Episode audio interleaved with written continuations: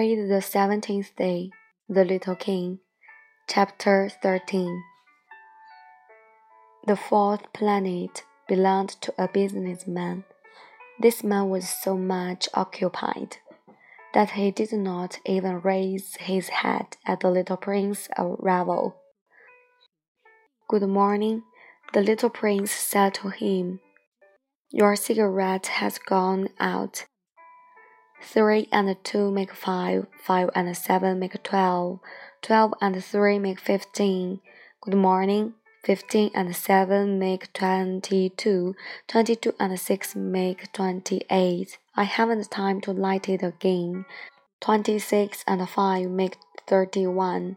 Phew, then that makes five hundred and one million six hundred twenty-two thousand seven hundred thirty-one. Five hundred million what? asked the little prince. Ah, are you still there? Five hundred and one million. I can't stop. I have so much to do. I am concerned with matters of consequence. I don't amuse myself with balderdash. Two and five make seven. Five hundred and one million what? Repeated the little prince who never in his life had let go of a question once he had asked it. The businessman raised his head. During the fifty four years that I have inhabited this planet, I have been disturbed only three times. The first time was twenty two years ago, when some giddy goose fell from goodness knows where he made the most frightful noise that resounded all over the place, and I made four mistakes in my addition. The second time, eleven years ago, I was disturbed by an attack of rheumatism. I don't get enough exercise. I have no time for loafing. The third time, well, this is it. I was saying then 501 millions. Millions of what? The businessman suddenly realized that there was no hope of being left in peace until he answered this question. Millions of those little objects, he said, which one sometimes sees in the sky. Flies? Oh no, little glittering objects bees. Oh no, little golden objects that set a lazy man to idle dreaming.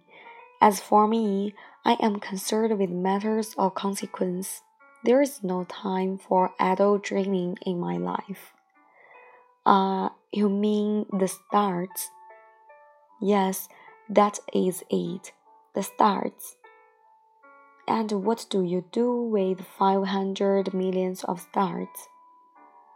501,622,731. I am concerned with matters of consequence. I am accurate. And what do you do with these stars? What do I do with them? Yes, nothing. I own them. You own the stars. Yes, but I have already seen a king who Kings do not own, they reign over. It is a very different matter. And what good does it do you to own the stars? It does me the good of making me rich. And what good does it do you to be rich? It makes it possible for me to buy more stars if any are ever discovered. This man, the little prince said to himself, reasons a little like my poor tippler. Nevertheless, he still has some more questions. How is it possible for one to own the stars? To whom do they belong? The businessman retorted peevishly. I don't know, to nobody.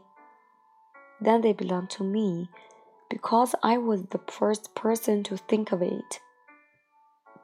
Is that all that is necessary? Certainly, when you find a diamond that belongs to nobody, it is yours. When you discover an island that belongs to nobody, it is yours. When you get an idea before anyone else, you take out a patent on it, it is yours.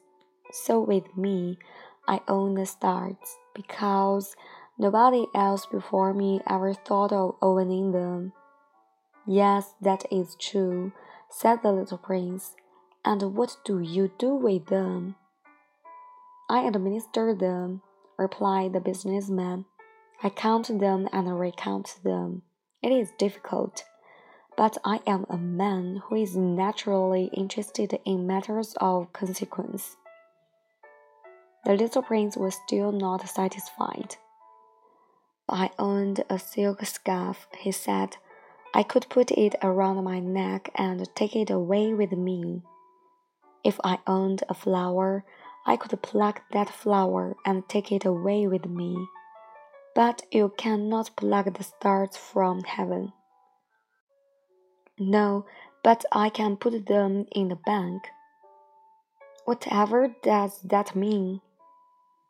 That means that I write the number of my stars on a little paper, and then I put this paper in a jar and lock it with a key.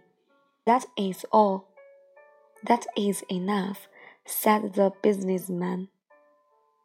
It is entertaining, thought the little prince, rather poetic, but it is of no great consequence.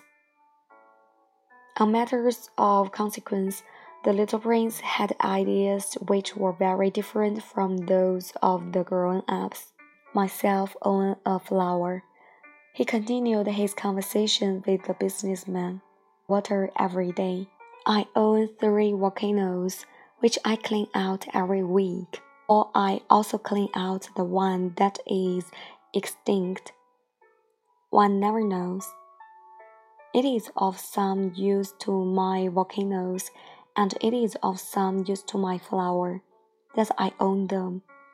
But you are of no use to the stars. The man opened his mouth but he found nothing to say in answer. The prince went away.